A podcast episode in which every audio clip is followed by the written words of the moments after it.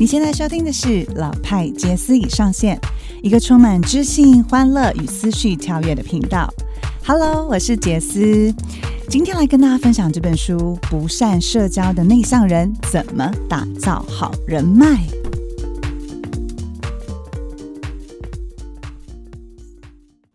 今天分享这本书呢，叫做《不善社交的内向人怎么打造好人脉》。嗯，其实那时候看到这本书的时候，我在想。的确，现在很多的朋友身边都说啊，我不会交朋友，我不知道怎么跟他聊天，然后我觉得 social 好讨厌哦。于是这本书就诞生了，真的是大家的福音哎。其实这本书是由谁写的呢？作者呢就是全球一流媒体，应该大家都有听过吧？就是《哈芬登邮报》。那这个呢，他是日本的，就是编辑。好，日本版编辑竹下龙一郎，他其实呢觉得他自己是讨厌社交的内向人，但是因为工作需求，他必须要很应付很多交际。那后来呢，他其实啊有去那个美国戏谷啊的史丹佛大学担任客座教授。那因为里面 Apple 啊、Facebook 啊、Google、Google 啊、Twitter 啊那些知名的科技公司都在戏谷，所以呢，他其实当下当时呢也很努力的跟投资家、创业者，还有一些工程师等，就是有认识见面。那以为他这样。子呢可以对打造人脉有帮助，但是他觉得白忙一场，好累哦。结果他有发现一件事情，他发现，哎，戏骨人不应酬、不招待、不送礼，就是还是可以成功的跟他他人打好关系，建立密切的合作，就让他很惊讶、很震撼呐。所以呢，他就在那边学习了、观察了，并且把这本书的精华就写上去，如何做精准的社交。其实呢，这本书呢，呃，不是要你不交朋友。而是让你精准的交朋友，就是如何在让自己的生活当中得到平衡，不是瞎忙白忙，然后每天泡在人际关系当中，可是却没有为自己带带来产生实际的效益。这个是他想要跟大家分享的重点。为什么这个世代非常适合内向人呢？因为其实现在社会上也只有这个四大潮流有发现喽。第一个是逆金字塔型的人脉，其实跨界呢跟业内，就是其实应该说现在大部分的人要接触到彼此有太多的机会了，什么商会啊，还有一些呃社团活动啊等等，而且大部分已经不是局限在你是 CEO，然后你才能去跟大家接触，反而一般的基层员工、基层干部是更容易可以去。接触到所有的资讯的，因为呢，基层员工呢，在接触这些活动的频次比较高，再来呢，也比较有。闲暇的时间去做这样的接触吧，对不对？所以通常都是很多 CEO 都是听到可能一层一层的报告上来，才拿到一些关键的讯息。再来第二个就是个人活动不断的出现，其实普通人的影响力开始变强了。像是我们现在不是有很多个人媒体的方式可以来做嘛？因为其实像呃个人媒体、个人活动。现在普通人就像是艺人一样，其实可以拥有重要的资讯传播力跟影响力，斜杠能力也是一些个人活动力活跃的呈现，所以已经不再是不再是呃艺人的专长，素人都可以变成网红的概念。第三个就是沟通加速喽，因为其实像我们 email 啦，或者是像什么线上会议。甚至是你 Line 直接转发讯息就可以让别人接触到新的资讯了，也是因为它的热度是很快的，所以这样子的资讯交流更有效率。第四个，现在的人其实更加的享受家中时光的改革，应该是说呢，现在的成功人士会让人羡慕，不再只是他赚非常多的钱，而是他也拥有家庭平衡，还有就是财富累积的自由，同时拥有这件事情，大家才会羡慕，对吧？所以呢。过去那种工作狂呢，已经过时了，不太羡慕那一种只会工作不会照顾好自己的身体跟家庭生活的人。这也是因为这个原因，所以关键的人脉就显得非常重要。而且呢，其实作者他很本来就不爱交朋友，他也觉得说很不喜欢应酬。那精准的社交可以提升他的工作的效能，同时呢，他也可以。多一点跟自己相处的时间，那在交朋友的层次上也可以去选择，所以他就有提到合不来呢，就不必勉强自己迎合对方。这时候我突然想起了一首邓紫棋的《别勉强》，好了，没有要唱这首歌啦，就是说呢，我们不需要去迎合他人，对吧？选择呢跟自己喜欢的人合作。那其实呢，他还有提到哦，因为其实在日本的那种呃。会社啊，他们好像是比较有阶级制的。我不知道大家有没有在日本工作的经验，但是我在日本工作的朋友呢，是的确是有提提到过，他们的阶级制是蛮蛮蛮严重的啦。OK，那而且呢。有一些活动，同事说要去，你还不能不去，所以纵使你不想喝酒，还是会被拖着去，对吧？那他就决定呢，开始要用一些聪明的方法，让自己呢看起来呢不太像是不好相处，但是同时又可以拥有自己的空间跟距离哦。他就说呢，其实冷漠其实就可以让跟合不来的人和平共处，就是以礼相待。相敬如宾，好，那个宾，你要说是冰块的冰呢，或是宾客的宾呢，都可以。最重要的是，你要有漠不关心的勇气，不要什么事情都被牵动。漠不关心不是不关心他人，而是不被那些情绪煽动。你要跟那个情绪保持距离。OK，换句话说，其实，在公司内外，你可以找到自己喜欢的人，也可以让自己跟不合拍的人共和平共处的诀窍。所以，为什么茶水间这么重要？有时候心情不好的时候，来茶水间集合一下，跟自己同频的人再讲讲话、打打气，不是抱怨哦，讲讲话、打打气。好，再回到工作岗位，继续下一关。这种也是一个不错的社交模式，对吧？那接下来呢，我们就来寻找关键人脉喽。因为他有提到他在戏谷那一段时间发现，哎，其实戏谷人不耗时社交，一样都有人脉优势。有几个方法可以提供大家参考。第一个呢，先找到七个喜欢的人。世界上呢，其实有很多正确答案，但最后都必须要由自己做出选择，对吗？所以喜欢的意思不是性别上的那种，就是不是男女之情哦，而是这个人的个性啊，或是这个人的风格啊，或是这个人的呃状态，你是喜欢的。所以呢，你一个人，如果你自己啦，可以好好了解你自己的喜好跟价值观，也可以用比较正向的方式跟人家来相处，跟扩展自己的交际圈。毕竟。人们都只喜欢跟自己喜欢的人长期接触嘛？如果不喜欢的，怎么可能呢？那个负能量太大了，对吧？所以跟自己喜欢的人相处，就算有时候吵架、意见不合，怎么样都会比处不来的人来往更快乐。所以他一直强调，你要精准的人脉呢，关键的人脉呢，一定要喜欢那个人脉，很重要。再来呢，一定要远离一个，就是。一个人的，就是他有提到说，你要怎么去观察这个人值不值得深交？他的口头禅，就是有一些人讲话比较容易落入一种嗯假性赞同，我不知道大家知不知道吗？就是说，可能常常会假装赞同你，比如说，哦，对啊，我觉得你讲的这个东西很有道理啊，可是怎么样怎么样，但是怎么样怎么样，就很像是裹了蜜糖的。的赞美，呃，果了蜜糖的批评，就他不见得是真的赞美你，可是他会假装赞同你。那这样子的人为什么可能要远离呢？因为其实就是很模糊不清，也不够真诚，对吧？很包装。那我们当然要跟直率真诚的人相相处喽。再来呢，他有提到，如果要去怎么样辨识这个人你喜不喜欢，就是还没有交换名片就开始对话。为什么？其实人很特别，你拿了名片出来，其实就开始。可能会用上面名片上的头衔跟框架来跟对方对话了，因为你觉得那是你的身份，好像要和身份去做呃做交谈会比较比较正确，所以可能就在会有这样的顾虑。那如果真的要拉近距离的对话呢，就是不要看他的名片头衔，与其知道头衔，还不如还不知道的时候就先来了解一下，聊聊对方跟彼此正在做什么有趣的事，像是你可以跟他聊工作上的愿景啊、梦想啊。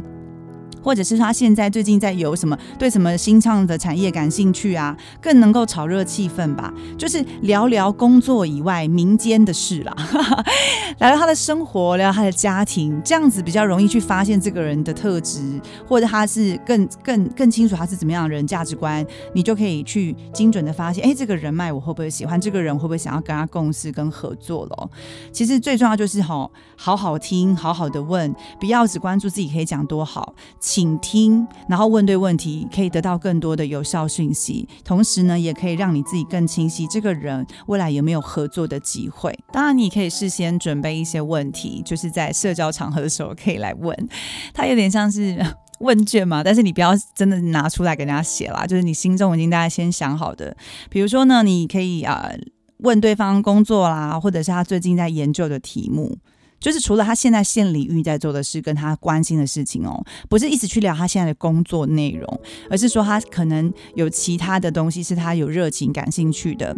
然后你自己也可以来写下你自己现在目前对什么东西感兴趣，或是最近在钻研什么啦。当然，有的人可能会聊什么电影啦、书籍呀都没有问题。其实多去聊一下彼此有热情的事情，才会有。更多的火花是撞击出来，说，哎，这个人跟我一样喜欢这个，比如可能这个人跟我一样喜欢桌游，哎，这个人跟我一样喜欢那个科技产业的事情，这样子。再来呢，食物，其实我觉得聊美食好像是很容易拉近距离以外，也很容易交朋友的一个方式。对，再来就是你可以自己写下来，你如果今天想要找到合作的伙伴，你最在意什么？就几个重要的事情，你写下来，你会想问的，那你就透由这些问题呢，去寻找你要的人脉。交朋友的时候，哎，就先聊这几个关键，哎，觉得这个人 keep 哈，哎，keep 哈，好，我们下一位，我觉得这个人不错，哎，跟我频道也相近，好，可能写下来或是记录下来，跟他多去做连接，这样精准的人脉其实就可以减少很多冤枉的交，就是交流时间。而且呢，你可以在这些关键的人脉当中找到专属自己的商务教练。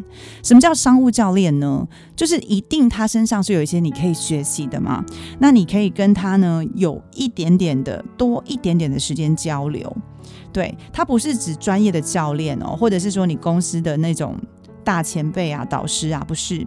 其实他这边有提到的，最主要是如果你今天跟这个商务教练在一起呢，他可以变成是讨论你工作以外。就是你工作可能遇到的烦恼，可是不能跟同事讲，对吗？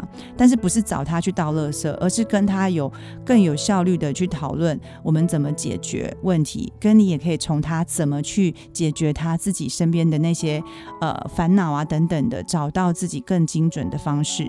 所以这样的商务教练。交流是很珍贵的，所以大概花个三十分钟就可以做到精准的交流，不是南天南啊，不是聊天南北，然后可能聊一些什么抱怨的茶水间的八卦，不是这些东西的，这样子会让你自己的能力也更快的提升。再来呢，其实如果我们今天呢已经决定，就是决定呢要用关键人脉呢来建立团队呢，一定有几个步骤的。第一个呢就是确认。我喜欢的人是可以一起共事的。我的团队当中有很多我喜欢的特质，它才会建立起来。第二个呢，你要跟喜欢的人保持热度，不是只有有事才找，没事就是随便随便你怎么好这样子，而是呢，随时随地呢跟这个人呢，除了生活上的、工作上的连接，可以可能更深入到他的家庭啦、他的朋友啊、他的兴趣啊，都可以一起做建立的。再来呢，善用制度建立更严谨的关系。那这个善用。制度建立更严谨的关系是什么样子？其实我们先来讲什么样是喜欢的人好了。呃，喜欢的人其实就像是你旅行之中或之后都想要跟他分享的人，就是你可以呃透过他询问一些呃。一些关键的问题，比如说，你认为人工智慧对你的人生跟工作有什么影响？为什么会问这个问题？是因为你有兴趣。透过你问他你有兴趣的事情来判判定这个人你是不是喜欢的，会不会跟你有一些共同的一些呃特质啊，或是价值观？再来呢，有一个问题，我觉得他写的也蛮可蛮可爱的。他会问对方说：“哎。”最近你的五万块台币是怎么花掉的？当然他是写日币啦，我把它翻翻译成台币。那透过对方的金钱观，可以知道对方喜欢什么，也可以看到对方的本质。那还有另外一种方式，可以知道自己喜不喜欢他。就是跟他一起散步，我觉得很可爱诶，就是会写到这个方法。只是我在想，台湾能够一起散步的机会，好像平时我们真的都很少，所以他才会建议你，如果你今天想要知道这个人你喜不喜欢他，跟他一起走一小段路吧。比如说约他去 Seven 买个东西啊，约他去中午吃饭，然后或者是下班的时候一起走。为什么会有这样子的接触跟交流？就是透过跟他一起散步走路的时候，那个氛围。有没有轻松自在的那个？好像是可以自然的呈现。那怎么样跟对方保持热度呢？其实他有。什么叫做热度？就是其实我们喜欢的人，我们其实意见都会朝向他嘛，很自然会想到他旅游，也想跟他分享，那就是表示我们是有喜欢跟这个人交流的。那怎么让他喜欢我们呢？OK，他有提供几个方法，我觉得还蛮可爱的。第一个就是你可以持续的发表讯息，就是关心他，跟他连接，然后再来跟他一起，或者是持续的做有趣的事情，带给对方违和感。就是呢。本来你可能是很严肃的人，但你可能会在他面前有一些轻松幽默的表现，或者是呢，你很自在的在他面前展现你平时不会在人家面前展现的样子，会让对方感受，哎，你怎么样跟我感受不一样？再就是，哎，你跟我在一起相处的时候好做自己哦。这种很真诚自然的感觉，自然就会拉近彼此的距离。再来，不要靠酒精维持人际关系。其实这个我看到的时候，我有捏一把冷汗，因为其实我个人呢，不是说我是个酒鬼，我是一个很喜欢小酌的人。那透过喝酒，其实有时候可以跟同同学或者是朋友之间可能交流更多。呃，工作以外的话题，那有点像是放松的。可是，如果真正的，我觉得真正厉害的友谊，真的是不用靠酒精也可以侃侃而谈呢。所以，难怪用这样的方式。人家不会去怀疑说你这个喝醉酒还是喝酒之后才会讲真话，或者是你这个喝酒讲话是不是确认度有没有确信度有没有很高，不会怀疑你了，因为你就是很自在，随时随地都可以跟他侃侃而谈。再来呢，就是你其实可以邀约他参与你的活动哦，不管今天这个活动有没有邀约成功，可能是你想去看一个舞台剧，或者听一个讲座，或者是呢呃最近有个新电影要上映了，带他邀邀请他一起看都无所谓，重点是如果你。愿意邀约他走入你的生活，那也可以。他久而久之，他也会邀请你，有些活动还会邀请你，那你就可以更能够了解，哎，这个人他的调性跟他的呃视野，跟你们两个共同交流的东西，有没有更多的互动的可能性？那最后有提到说善用制度，什么叫善用制度？其实如果今天我们有机会跟我们喜欢的人，同时又能够建立团队，然后还能够一起创造更多的金钱财富，那不是更棒吗？它是专业的互助。那其实呢，你就可以先画出你的团队图，什么意思呢？写下这些伙伴的名字，大概以七个人为起点。那你在圆圈当中写下大家擅长的能力，那分别呢去完成这七个人七个人擅长的事，就可以。让你团队有全面的掌握，记住，就是你是用关键人脉的。比如说，你团队当中有很多人，你是想跟他一起合作的，那你就写出每一个这七个关键的人，写出来他的关键能力，比如说表达力、分析力、计划力、资料力等等，把这些人融合在一起，创造一个很强的连接网，然后把每一个人能力发挥到极致。其实这样子，呃，有一个有一个好的人脉关系的联络网。运用彼此的专业能力，也许可以发挥在不只是本业上面，大家一起合作，还有机会可以去创造更多的可能性，还有更多的财富。所以他才说，如果今天你能够好好的运用这关键人脉，然后再去建立一个金钱合作的专业的合作关系，那这样子的话，你的人脉。不止关键带来财富，还可以延续更多更多的精准人脉。虽然呢，我们在交朋友的过程当中用了这样子的模式去找到精准人脉，也找到喜欢的人一起相处了。但是呢，有没有可能喜欢的人有一天还是有机会离开我们的？其实是还是有机会的，对吧？所以呢，其实。我们也要有一个心理准备，有可能是要跟喜欢的人说再见的。好聚好散，好相见嘛，新的缘分永远都在。其实，呃，在人际关系上面，这本书啊，它大部分提供的一些一些内容关键的，都是在于，如果今天你是一个内向人，你想交朋友，但你不知道怎么样去找到直接的方式来培养人脉、建立人脉的话，这本书的确是一个很棒的工具书，因为简单的几个方法呢，可以让你更有方向的去。呃，交朋友，然后也更有方向的让你自己去被展现出来，让别人也想要来认识你，然后跟你建立好的人脉。那更重要的关系，其实，呃，他提到那个商务教练啊，我最近刚好有这样的机会跟别人交流。所谓的商务教练，他其实也有提供一些方法，就是你可以去找到你的商务教练。商务教练的定义是什么呢？就是基本上他如果跟你同质性很高，你很容易被他吸引，但是。你没有办法跳脱你原本框架的思绪，怎么说呢？比如说，这个人就跟你同一个路线思考的，我就会建议你跳脱同温层的对话，才能够找到更有刺激的。就是说，你不要找那种呃跟你程不能说程度，就是跟你看事情的角度差不多的人成为你的商务教练。因为这样子是没有办法得到新的思维的。那我最近刚好透过学习的关系，其实认识各个形形色色的人，那也因为这样子的接触很广之后，哎，真的很多人他的看法想法是很不一样。我跟他的聊天就很有撞击，就可以蹦出新滋味了。那再来呢？除了就是你可以用就是避呃避开同温层的对话，其实那是比较抽象的对话，可以去看到对方的想象力，就是不是只是问知识的问题、开放性的问题，去跟对方聊，才有机会去发现，哎，这个人他会不会有可能就是你的商务教练，因为他可以给你的对话空间更大的，他是可以刺激你更多其他的想法。那再来就是可以找出身旁的小小变革者。什么叫小小变革者？就是呢，即使他每一天都只有做一点点的努力，在他的不管是领领域上，或者是他本来就想要健身，他一直持续在做这件事情，然后他也每天都在实践。就是不要小看身边有这种一趴实践者，他是非常的坚坚持跟专注在他要的目标上面，这样子的人也很适合成为商务教练的，因为呢，自律跟坚持。还有持续学习都是成功人士的关键。那我自己个人就是一个三分三三分钟热度，然后很容易挫折、很容易放弃、没有耐心的人。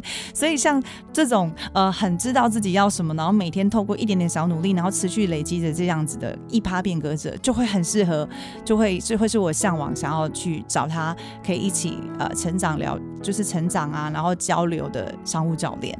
这个是跟大家的简单分享。